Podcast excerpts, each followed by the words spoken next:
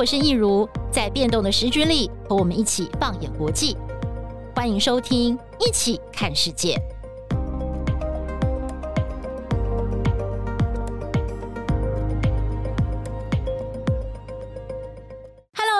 好，欢迎收听《一起看世界》Podcast，我是易如。今天呢，我非常开心哦，又请到我在哥伦比亚大学国际事务学院的学弟宋文迪，他同时也是澳洲国立大学亚太学院的讲师，来到我们的节目现场。嗨，文迪，你好。嘿，周学姐好，各位朋友们，大家好。好，文迪是第二次来上我们节目了。呃，去年我记得你来的时候，我们是在讲这个 APEC，对不对？就是开会，那个时候刚好是疫情比较松，然后就是大家都开始出国，就是元首之间又开始展开外交的时候。然后那个时候，文迪来帮我们分析这个世界局势。那现在呢？哎，这个时间过得很快哦，时间已经来到了二零二三年，已经快要四月了。哇，我觉得我们虽然这几个月的时间没有聊，但是这个世界变化速度之快，其实也是让人觉得蛮感慨的。嗯，嗯对啊，现在真的世事多变，所以就哎，一不小心快要变卖保险广告的台词要出来了。嗯，的确，世界变得很有意思了。我觉得这也是为什么。在我的工作特别重要啊！谢谢谢谢，OK，好。那我最近也是常常看到文迪，像你接受 CNN、BBC，然后还有像是德国之声的访问嘛。那其实文迪真的是学弟啦，学弟就是情谊相挺，因为他特别跟我讲说，他其实接受国际媒体访问都是用英文比较习惯，所以今天还是跟上次一样讲讲中文。但是你不用客气，因为其实你上次来我们节目讲述的一些观点，其实我们的听众朋友的回馈都很好，对，所以。今天呢，就是请这个文迪，就是用中文来跟我们大家聊一聊国际关系哦。OK，好，那我们今天要讲的这个题目哦，我选的是上个礼拜的这个普习会。因为我觉得这件事情很重要，它可能会决定就是接下来下半年度我们怎么去看乌俄战争的发展，还有就是美国跟这个俄国还有中国之间的这个关系到底会有怎么样子的一个变化。那我觉得它的影响其实非常深远。虽然说这个事情可能在上个礼拜表面的东西已经分析完了，但是我相信它接下来的这个影响，它是有非常多的面向是我们值得去关注的。尤其我觉得台湾有很多在这中间是非常值得去细看的东西。所以第一个，我们先来看一看，当然免不了，我们还是要稍微讲一下，说在这个会谈当中，也帮大家回忆一下啦。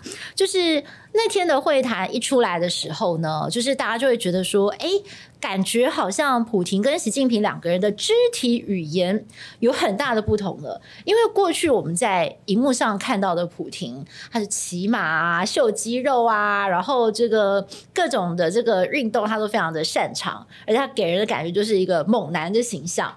可是这次他跟习近平的会面，他看起来蛮焦虑的，甚至他坐着在聊天的时候，他的脚有点在抖。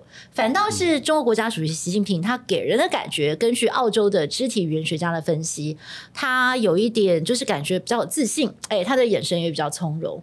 那文迪，你要不要先从这个部分先来聊聊？你你怎么你你怎么看？就是他们两个坐下来谈的时候，那个新闻 release 出来的画面。对，现在画面很明确，就是主客意味嘛。嗯，那就是有很多很多年来，可能大家有一种感觉，就是俄罗斯是中国的老大哥。那包含可能在文革年间成长长大的习近平，一定程度上可能在他的年代去留俄啊，去懂了俄国先进技术的人，都是一种好像是呃值得仰慕、值得学习、模仿的上国的感觉。但是如今明显反过来了，对习近平而言，现在是东升西降的年代。嗯、按照他的论述，是那这个东当然是中国，那西站在这边的话，也勉强可能也包含一点点俄罗斯。嗯哼，所以两边的肢体语言看得出来，现在习近平是坐庄的地位。嗯哼，那包含你看，呃，我我觉得有一句话蛮有趣，就是习近平他在出发前嘛，他在三月二十号的时候写了一篇评论，刊载在俄国的官媒上。然后讲说他去是为什么要去啊？他去的时候有哪一些论述、哪些看法等等。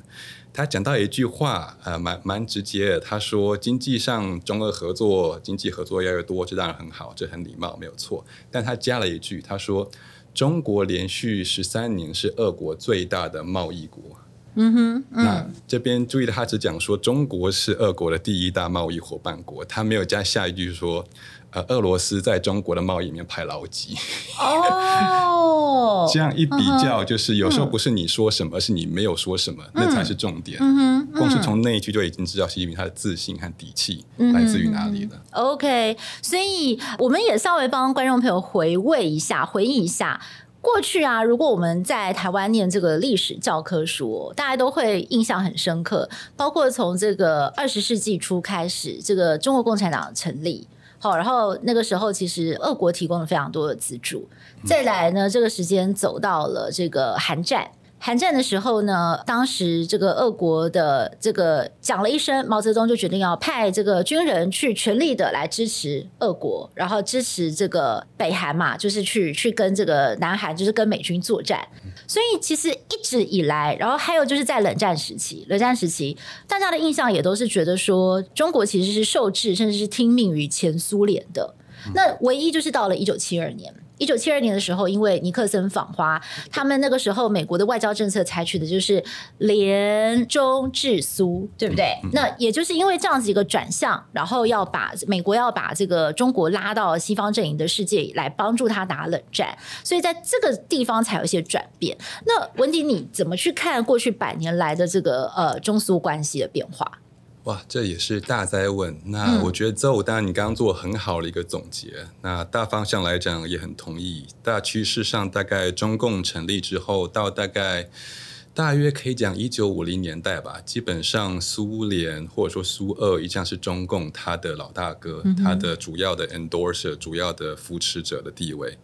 一定程度上，到五零年代开始有一点点轻微的改变。改变的原因是因为呃，苏联他的领袖史达林过世了。嗯哼。那史达林在世的时候，当然是他扶持中共打国共内战，然后取得天下了。所以说，毛泽东对于史达林是尊敬的。等到史达林过世之后呢，等到赫鲁晓夫接手苏联统治之后呢，毛泽东觉得说好像。我好像应该比你资深一点哎，嗯，那这时候国际共产党运动的老大好像应该是毛泽东，不应该是赫鲁晓夫，嗯，嗯，所以从那个时候开始呢，两边有一些些不愉快，直到后来到五零年代后期，六零年代开始出现所谓的东西方之外出现第三个东西，叫做 Non-Aligned Movement 不结盟运动，嗯，或者说国际上的第三世界的不结盟运动。中共就开始想要参与，一定程度上，他不想被当作是第二世界或共产世界一个老二，而被看待。嗯，所以慢慢的到六九年珍宝岛事件，中俄第一次啊发生比较明显大规模的呃武装的冲突之后呢。关系所下坡，到七一七二，中美关系出现破冰、嗯、之后，呃，中共战略上就转向，没有错，慢慢从苏联的朋友变成跟美国站得更近一点点。嗯、所以就是这些年来大方向是这个样子。嗯哼，OK。但是啊，就是在其实，在过去一年，我觉得在国际关系的很多讨论当中，大家都在猜中俄会不会结盟。那时候其实很多人都觉得，哎，如果国际局势迫使他们两边有这个利益共同体的话，他们是会结盟的。但是同时呢，其实很多人也提出，中俄这两国其实中间是存在很多矛盾的。嗯，那文迪，你要不要来帮我们的听众朋友分析一下他们的矛盾到底在哪儿？我我随便举个例子，就我自己的了解，因为我觉得他们彼此之间还是对彼此是有点心防的。毕竟中俄之间的领土接壤这么的宽，这么的广。那其实对彼此的势力的消长，应该是有所忌惮的吧？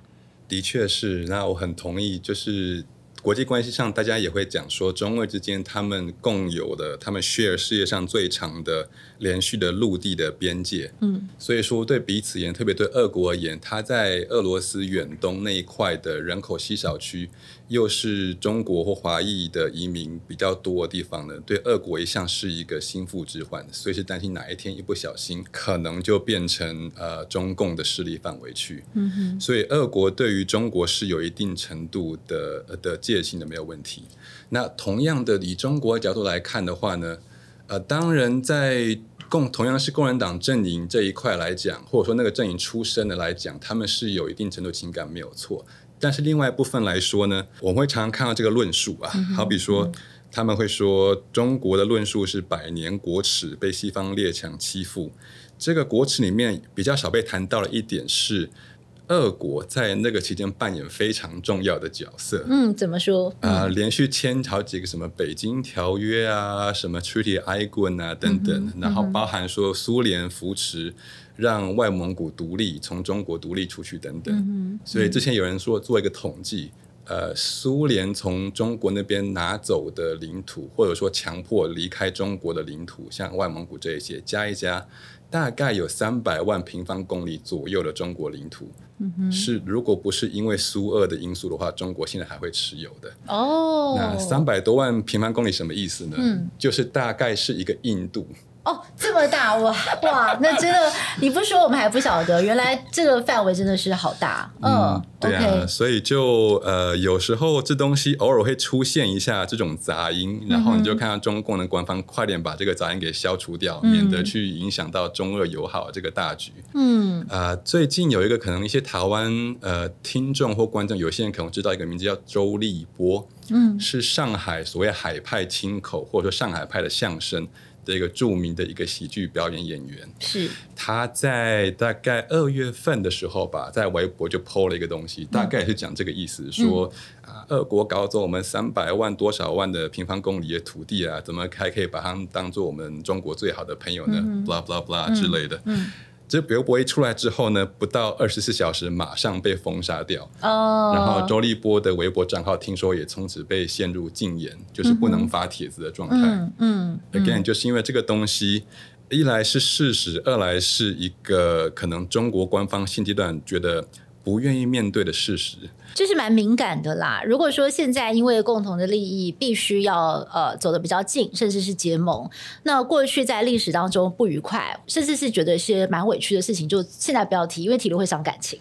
对，但是的确从文迪刚刚的这样讲，就是说，其实，在历史当中，中俄两国之间也不是一帆风顺，很多时候其实是不愉快，甚至是俄国欺压中国是呃时有所闻的情况。但是没有办法，哎，现在走到这个阶段，反而是这个东升西降这样子的一个情况出现了。所以呢，造成这个所谓的中升俄降的关键，其实很多人认为就是我们现在正在见证的这场乌俄战争。OK，好，所以接下来想请文迪来帮我们分析一下哦，就是说，你觉得这场乌俄战争到底是怎么样根本的改变了俄国还有中国这两国之间的关系？这一块可能就是加速了中俄之间他们的互相取暖的程度吧，我觉得。嗯嗯、那。对于中国来讲，它其实大方向来说，中国它的战略选项是比俄国多的。嗯，呃，中国它因为有巨大的市场和经济潜力在，所以它跟西方国家的关系一向会比俄国再更游刃有余一些些。嗯、呃，换一个说法，就是中国基本上不是很希望被迫在俄国和西方之间做一个特别明确的选边站动作。他最好的情况就是可以两边逢源，嗯、这样子对他在跟美国做战略竞争的时候，当然是越多的资源、越多的外部伙伴越好。嗯、哼但是俄国现在打了呃乌克兰战争之后，一个直接的情况就是，这逼得中国不得不在西方和俄国之间做一个选择。所以打这个乌克兰战争对中国角度，我相信他们是不是很乐见这个情况发生的。那我们也看到，自从乌克兰战争爆发之后，很多本来还有一点点犹疑的欧洲国家和欧盟，他们本来可能在中美战略竞争之间呢，他们可能不一定想要选边选的那么明确。自从乌克兰战争爆发之后，而中国跟俄国划清界限划得不够清楚之后呢，嗯嗯、欧洲国家他们在对于呃，特别是多边场合的各种联合声明上面，对于中国的。就比以前更加讲话不留情面了许多，所以这一块我觉得乌克兰战争对中国的战略利益一定程度上是一个负面影响。嗯哼，往前一点点来推这个逻辑，嗯、我觉得有点连接上一个上面那个话题，就是中俄关系之间，即便现在俄国逼的中国过的日子不是那么好过，但是中国它。我觉得中国他还是很难，他虽然不得不去选择俄国这个朋友，但是他又觉得不是很能够信赖俄国。嗯，因为我们从刚刚那一点来讲，中国的战略选项是比俄国多很多多很多的。对，那所以说，当俄国只有中国一个选项的时候，他会很努力去抱中国的大腿，嗯，想办法把他拉了跟自己在一起。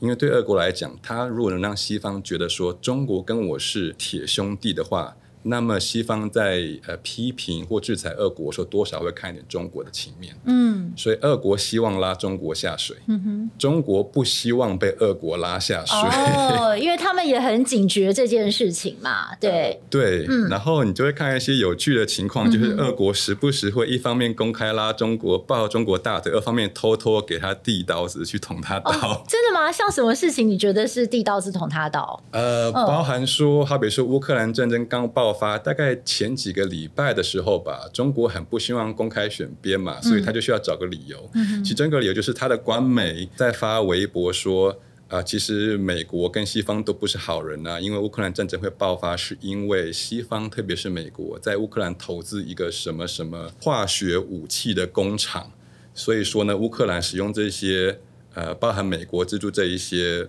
好像不合国际规范的武器呢，是一种不好的行为，所以中国在这时候不去帮美国或帮西方也说得去，这就两不相帮。嗯，这是中国论述来 justify 他为什么可以 stay out，为什么可以不积极参与这个议题。对，然后你就看到消息出来不到四十八小时，俄国的官媒 Russia Today 和 Sputnik 他们就发了微博。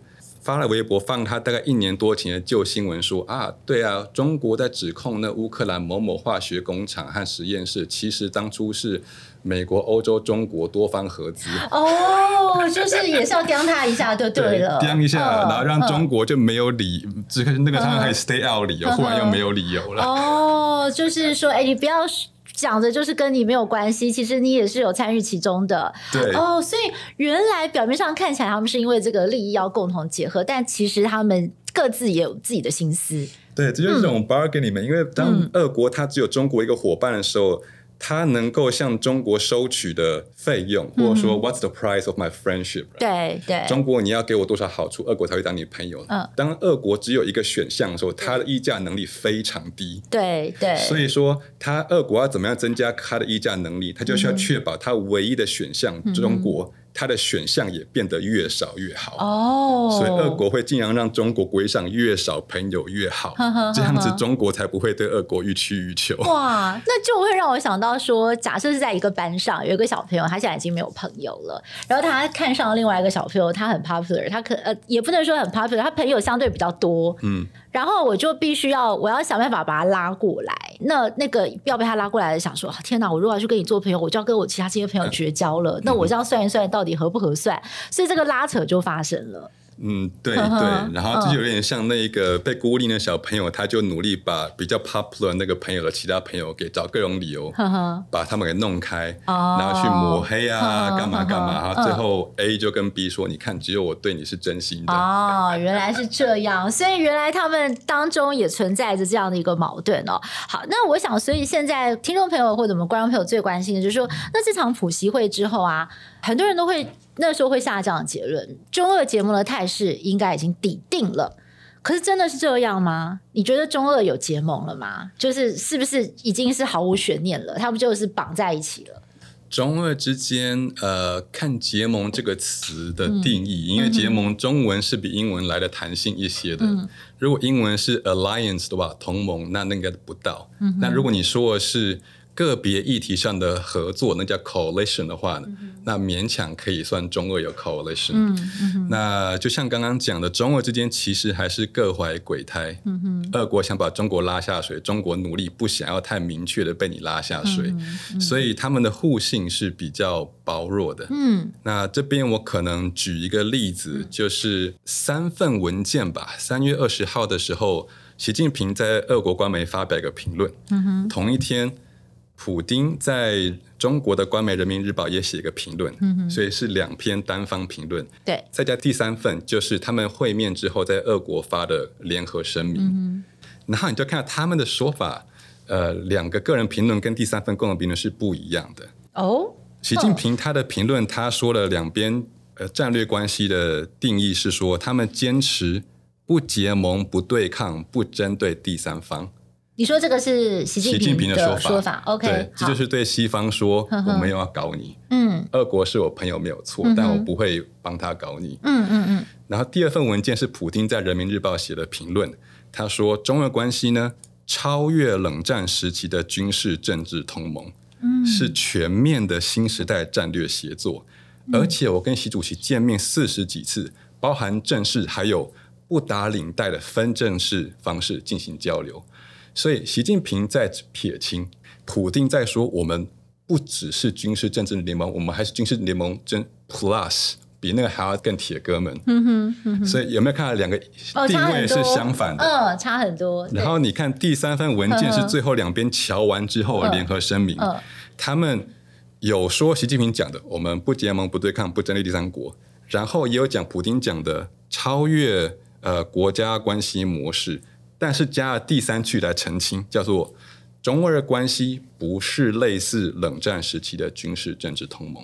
哦，所以看得出来是在普丁讲的很嗨的基础上呢，中国不去 deny 您那句话，但是我需要澄清，嗯、所以我说的澄清是我们的确，呃，普丁说我们超越军事同盟嘛，嗯，然后最后联合声明版说我们虽然超越他，但是我们不是类似军事同盟，嗯，也就是说。西方国家，我们不是搞军事同盟，嗯，我们没有要那么嗨，嗯。最后就是你看，习近平那句话进去，普丁那句话进去，但加第三句话来澄清普丁那句话，让他稀释一下。嗯、OK，我我觉得刚刚听文迪这样分析，我倒有一个感觉，就是那个第三句话加上去，很明显的就是那个是中国想要讲的话。对，那你想要讲给全世界听的，就是说，哎，这份文件最后的这个定调是我定的，这个当中其实也代表。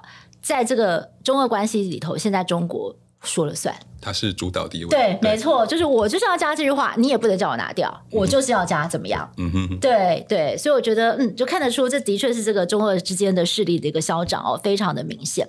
好，那接下来啊，就是呃，因为习近平他有倡议一个这个呃俄乌和平方案嘛，你觉得这次的会谈的重点，你怎么去看这个和平方案？因为其实很多人都觉得说，这个和平方案它的。可以去实行的地方，其实目前看起来好像不太可能，因为俄国还有乌克兰对于和谈似乎都没有共识。包括乌克兰讲的就很清楚嘛，泽伦斯基说：“好啊，要停战可以，那你俄国全部撤出我的领土，你连你连克里米亚都要还我，那我当然就不要打啦，那这就没事了嘛，对不对？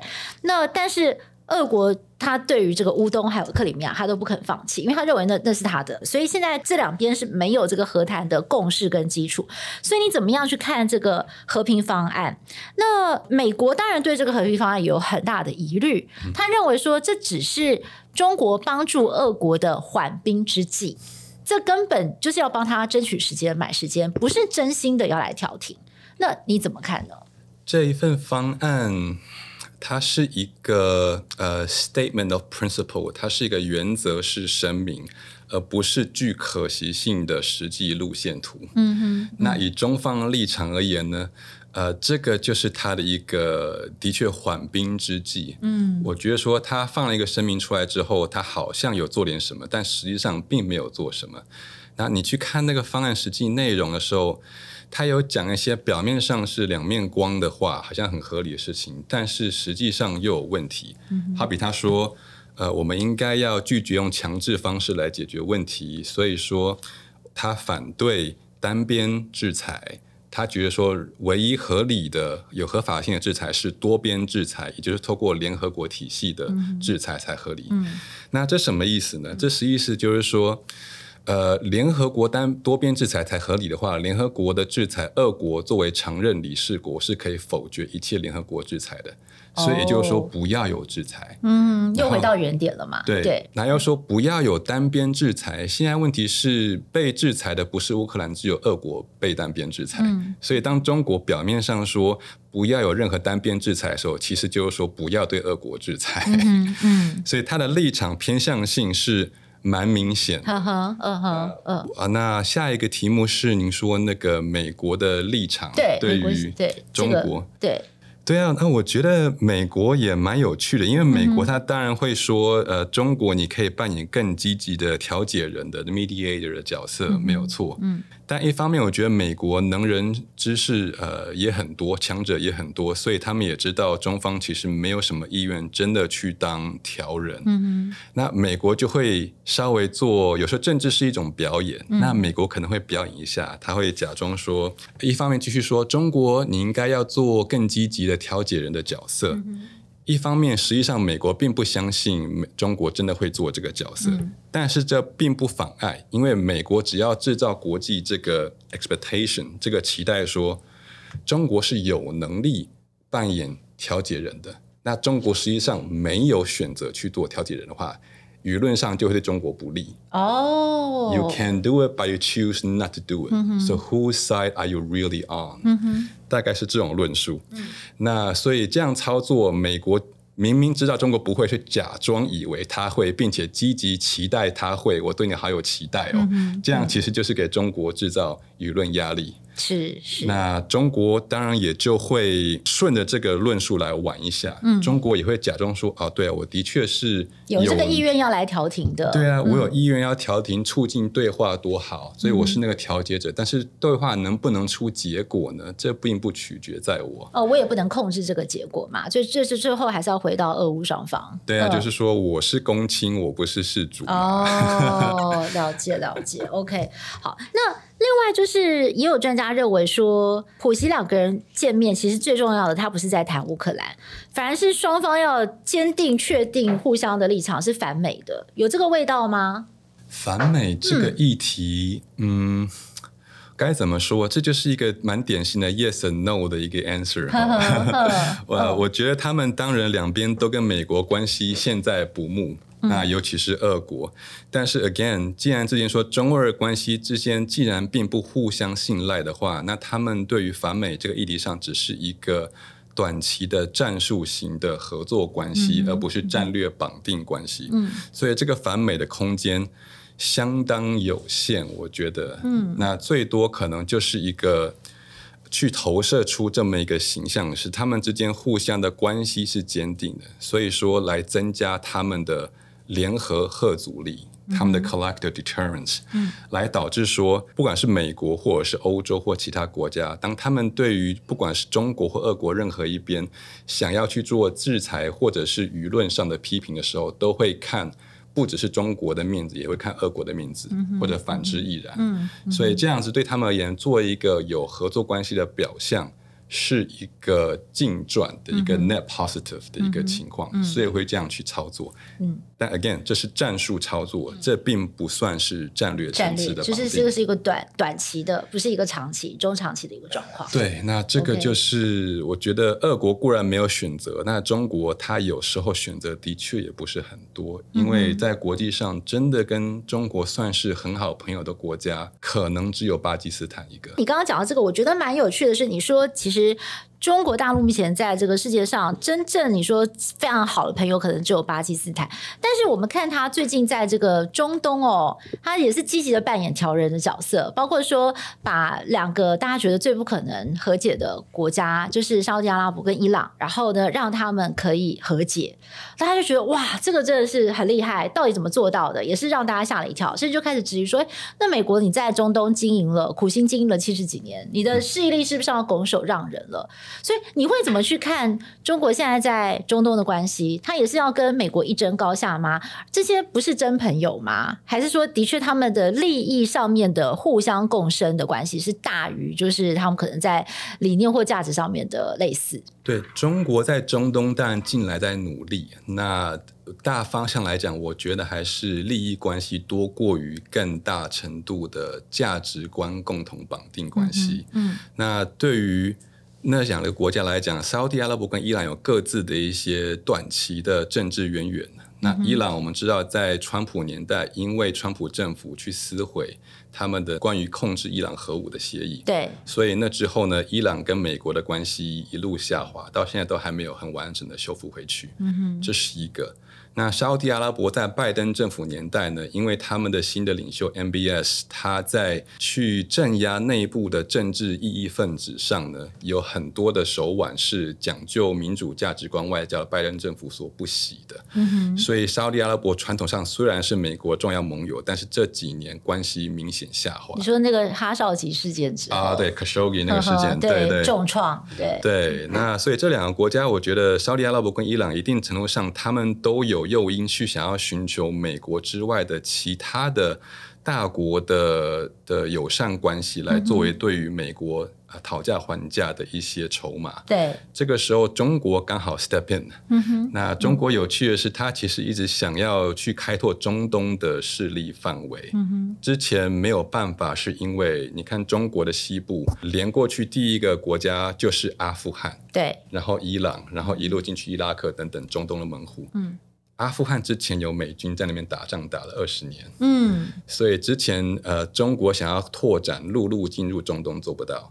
哦，现在美国从阿富汗撤军了。对，OK，所以门户好像就现在打开了。哦，所以你看，就最近这一两年的发展，就是伊朗先加入中国主导那个叫上海合作组织，对、嗯，就是中俄和中亚这一带国家他们的一个重要多边主义组织。嗯，伊朗最近加入了 SCO 这个组织之后，嗯、就是代表中国在那边增加它的足迹的一个明确的一个、一个。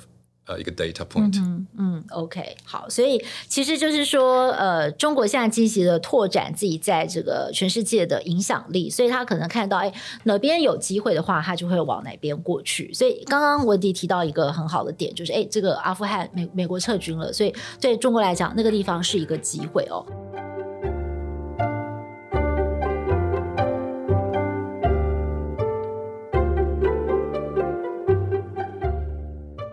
那现在其实大家也在讨论一个议题哦，就是中国到底希不希望乌俄战争赶快结束，还是说他们会觉得像现在这样拖着对中国是最有利的？现在我觉得中方他的立场好像有在慢慢的演变中。哦、嗯，一开始我觉得他是不太希望这个战争发生的，因为战争发生会发现会导致之前讲到中国被迫在西方跟俄罗斯之间选边站的这个困这个困境。嗯现在既然已经发生一年多之后，开始有一点点路径依赖性出来了，嗯哼，就是中方取得了足够的证据和资讯。说西方国家面对中国没有明确跟俄国划清界限的时候，西方国家对中国的制裁也是无可奈何，是不是有一种这样的感觉？有一点点，对。Uh, uh, 那么对于中国之后，它现在好像出现一些接近战略机会主义的倾向出来。嗯嗯、也就是说，这样持续打下去之后，对于一来是当然去耗掉欧美国家他们的战略资源以及他们的政治。集中力吧，嗯、我们讲 attention is the number one currency in politics。对，attention 就是过去过去在乌俄战争还没爆发以前，美国的 attention 它的专注力其实都是在中国身上，在印太地区，他们就是在想办法说，哎，我要如何阻止这个中国超越美国，在方方面面。嗯、但是因为这个乌俄战争出现，被迫分散了所谓的注意力，就是 attention。呃，对对，那现在我觉得，呃，中国好像慢慢会觉得说，如果拖。下去的话，对于中国的特别是人民币的国际化，嗯，好像是一个正面因素。哦，为什么？为什么？呃，我们看他们的联合声明嘛，就是普丁跟习近平他们谈完话的，有发了几个联合声明，一个是经济方面的，嗯，你就看到说他们讲了几点，一来是俄国会增加跟中国的能源。经济合作这一块，然后近几天我们看到新的新闻出来，嗯、实际签了一些比较细的协议，增加。西伯利亚对中国能源出口，blah blah blah。嗯、另外一点是说，他们有谈到说，他们希望两边贸易在结算的时候用的货币是以本国货币为主。哦，就是人民币。其实就是人民币，哦、也许一点点罗布了，嗯、但是主要是人民币。嗯、那其实就是绕过美元作为国际货币交易的主要货币的这个地位。嗯嗯。那一旦俄国进入这个圈圈之后，嗯、那跟俄国关系比较近的那一些，它的什么中亚呀，乃至于东欧一些国家，可能慢慢也有更多的联动性。嗯哼，嗯哼，这对于人民币国际化是有好处的。嗯，那顺带提一点，还是说那个协议里面提到说很有趣，因为现在经济上中国的确发战争财这个词可能有一点重，但是它的确在经济上从俄罗斯那边得到颇多的利益。嗯，类似像什么？对。对，类似说刚刚讲能源合作这一块，嗯、在那个联合声明里面有说，中俄两边要增加经济和能源等方面的贸易合作，而且呢，他们这些贸易需要在市场化的基础上来发生。什么叫市场化的基础？其实就是中国议价能力很高的基础上，oh, oh, 因为俄国现在没有其他西方市场可以玩哦，oh, 所以他就只能够仰赖中国买他的东西。对，就中国是他最主要的客人了。对，现在买家主要买家只有中国特别大的时候呢，嗯嗯、买家议价能力是很高的。对对，所以说嘛，我们他在卖的时候，要不就是刚刚讲的市场化基础，也就是市场价。那、嗯、你没有议价能力的话，嗯、中国就可以买很便宜。嗯、市场价是一种，第二种可能性是俄国希望就是。友情价啊，友情价，所以中国就是说没有友情价，只有市场价，只有市场价，哇！所以谈价钱的时候不讲友情的，就是就是就是该怎么怎么谈就怎么谈。OK，所以我们现在看到反而就是呃，刚文迪提到这个词，我觉得蛮有趣，就是一个战略机会主义的这个观点去看，反而现在对中国来讲，如果这个俄乌战争拖下去的话，对他们来讲未必没有好处。所以他们现在其实并没有这么着急，说：“哎，我非要赶快把这个战争结束不可。”但是反过来看，美国还有欧盟跟北约国家，他们现在是不是很急呢？是不是我越快结束越好？他们现在的这个立场跟中国是完全相左的。对西方国家，我觉得他们现在很希望可以从乌克兰议题上以。身段漂亮的华丽转身一下，嗯、如果有这个可能性存在的话，嗯嗯、因为的确对他们而言，他们去援助乌克兰，这是一个所谓的 Good Samaritan，就是说你去做接近出于义气做慈善的一个动作。嗯，这个东西当你子弹很多的时候可以做，当你的资金很多，然后内部经济好的时候你可以做，然后很多时候人都是救急不救穷。嗯，乌克兰现在好像急，当然还是危急，但是的确第一时间的新鲜感已经没有了。嗯，所以你会看到西方政客慢慢的所谓的财政保守主义的声浪会出来。那举个例子，就是像美国，大家传统上觉得美国的共和党是外交上比较鹰派的，对，比较反对威权主义政治体制，比较呃坚定的政党。但是，即便是美国共和党，最近你都看到两个头面人物在乌克兰战争的美国金援上都提出不同的意见。嗯、一个是 Kevin McCarthy，新的众议院议长，他有说美国不能够再继续给乌克兰在军事援助上开空白支票。OK，麦卡锡嘛，就是对台湾观众最熟悉的麦卡锡，对，叫麦卡锡。那第二个是 Ron DeSantis，、嗯、就是佛罗里达州的州长，哦、就是二零二四总统人选非常热门的迪尚特。OK，对对对，嗯、就是共和党二零二四年总统初选民调，现在第一名是川普，第二名就是对，所以是川普现在很不喜欢的一个人物。嗯、对，那即便是 DeSantis，他也在日前公开发言说，在乌克兰议题上的美国其实。不应该继续扮演无底线的这种慈善家的角色。Oh, 他觉得应该把更多资源给留给美国人。嗯，大概是这样的说法。这.这样子听起来会不会让人觉得有点沮丧？就是因为我刚刚听文迪这样讲，就是这个救急不救穷哦。可是挺民主自由的价值，难道是有底线的吗？呃，我觉得这个有时候当然就是政治上很多事情，就是一方面是顾。不想讲保暖思淫欲，我该怎么讲？呵 呵就是说，人当然有向上提升面，也有顾饱肚子面，这两个同时存在。哦，就是说，呃，我要顾到这个我们国内的餐桌上，大家能不能温饱嘛？对不对？嗯、虽然自由理想非常可贵，但是大家吃饱也是很重要的。呃，这一部分是这个这样子没有错。对，那当然，我觉得不同的政党他们的态度也是会有差别的。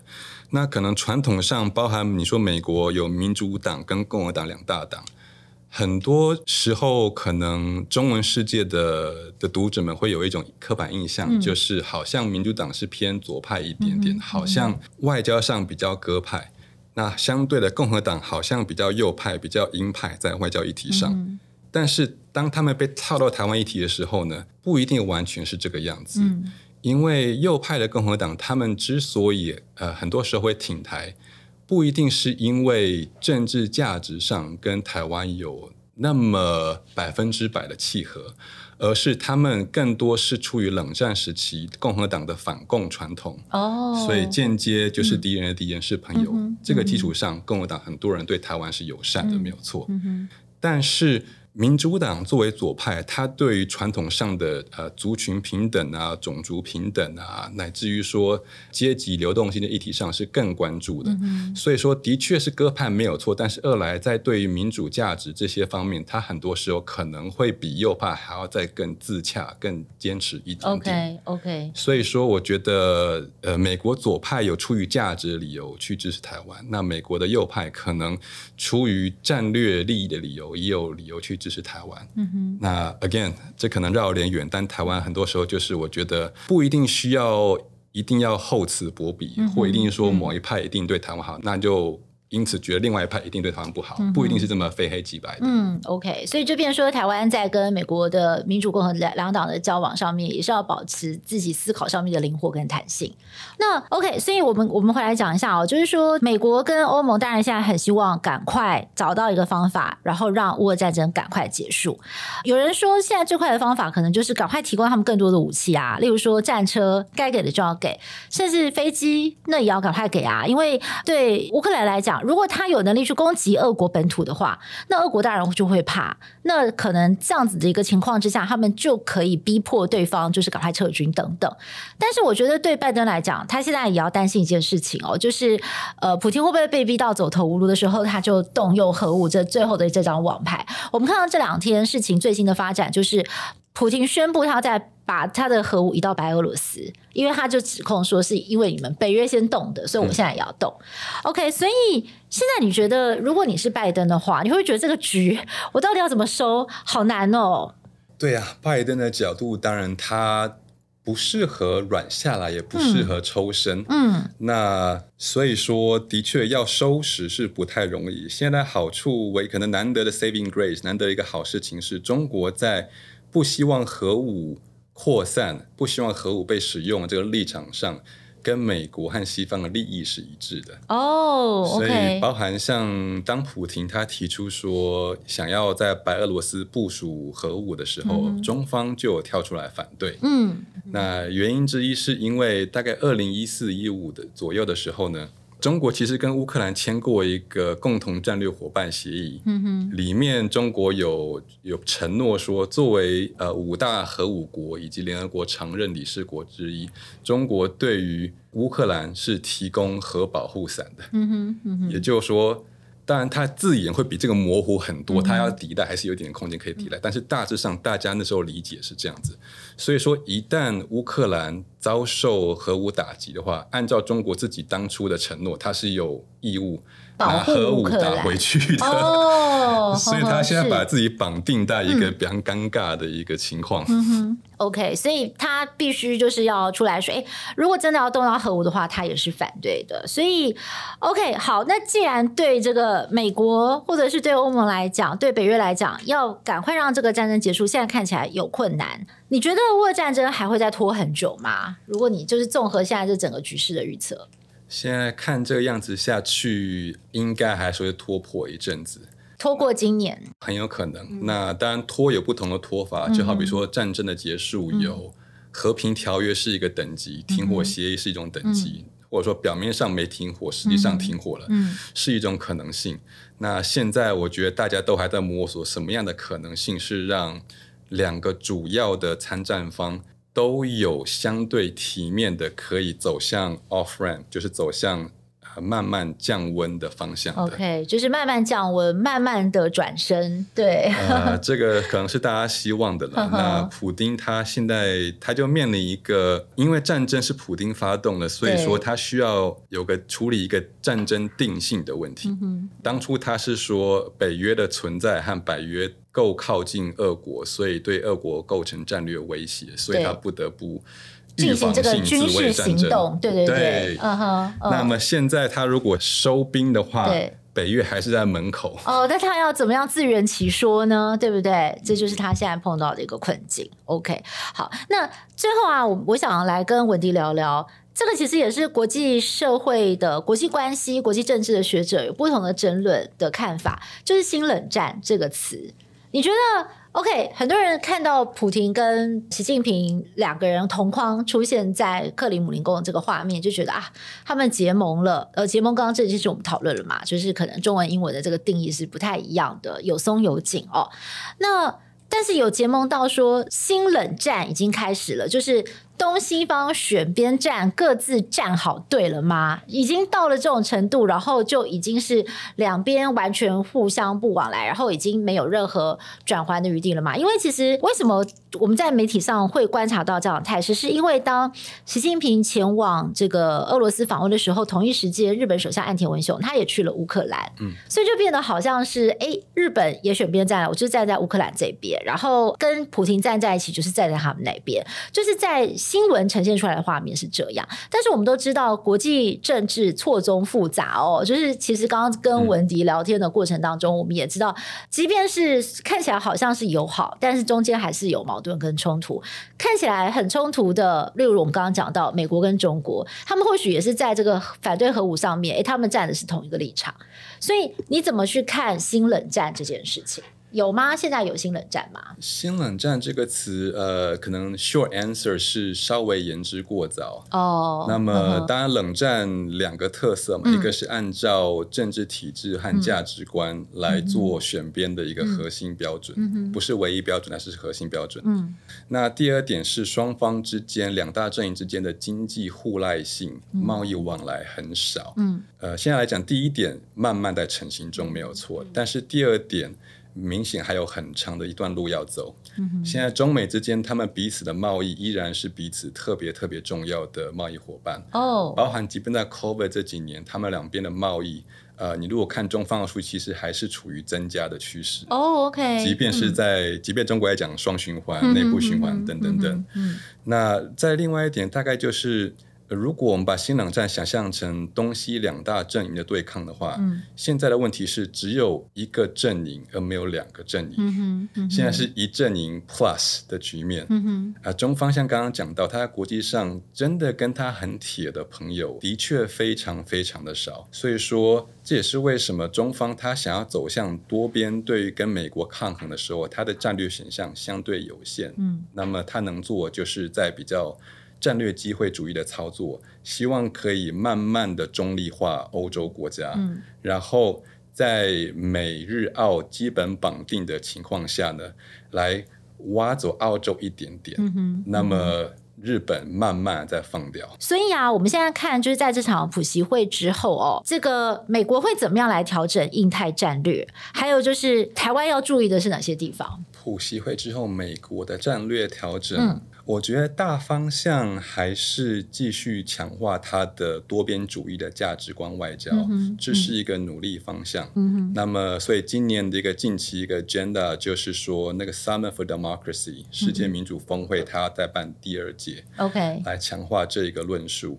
那么其次，我觉得美国也蛮乐意在对于台湾还有东北亚一整块吧，它的安全合作关系会慢慢的去往前推进。嗯嗯、那一个痕迹当然是 AUKUS，这是明确的，来增加澳洲作为东北亚区域外的盟友，嗯、来声援呃东北亚安全局势的能力，这是一个。其次是他终于协调成功日韩。他们近期战略上有破冰的趋向，就是尹锡悦访问日本去吃了蛋包饭。哎，对对对对，所以哪哪哪天说不定这个日本首相岸田要去韩国吃个什么泡菜饭，还是什么大骨汤锅之类的，是，所以这是一个有趣的方向。那么美日以前他们当然安全上有很多协作，但他们缺乏是一个共同的战时指挥机制。嗯哼，那么现在这个议题慢慢在浮上台面，是吧？那一旦浮上台面的话，我觉得对于台湾在面对 PRC 的时候，它的战战略吓阻力和自信都会是一个正面因素。嗯哼，OK，好，那今天非常谢谢文迪哦，哇，今天每次跟你聊完，我都觉得收获很多，而且我觉得听到很多，就是可能我们自己平常在呃处理国际新闻的时候，也会有一些盲点哦、那我觉得，因为我们就是在国内的这个新闻媒体的处理的环境比较久，然后我们接触到的讯息可能比较多是跟美国主流的媒体比较在走的。那我觉得。呃，因为文迪你的专业素养的养成，虽然我们都是哥伦比亚毕业的，但是你在澳洲，哎，你是从这个可能是澳洲的观点去看一些事情，我觉得是蛮有趣的，就也给了我们现在很多很 fresh 的观点啦。对，所以真的很感谢你这样子。嗯，谢谢学姐，很高兴有这个机会。谢谢谢谢。好，那呃，我们的听众朋友、观众朋友，不晓得就是对于我们今天的节目，就是有没有什么样的回馈，也非常欢迎大家哦，可以来到我们的 IG 还有呃脸书粉专留言。那也别忘了，就是每个星期天的晚上十点钟，我们台视新闻台的一起看世界哦，在一个小时的这个时间当中，我们会为大家来整理就是当周的国际新闻的重点，也别忘了准时锁定。那我们一起看世界 Podcast 就下次再会喽，谢谢温迪，谢谢大好拜拜。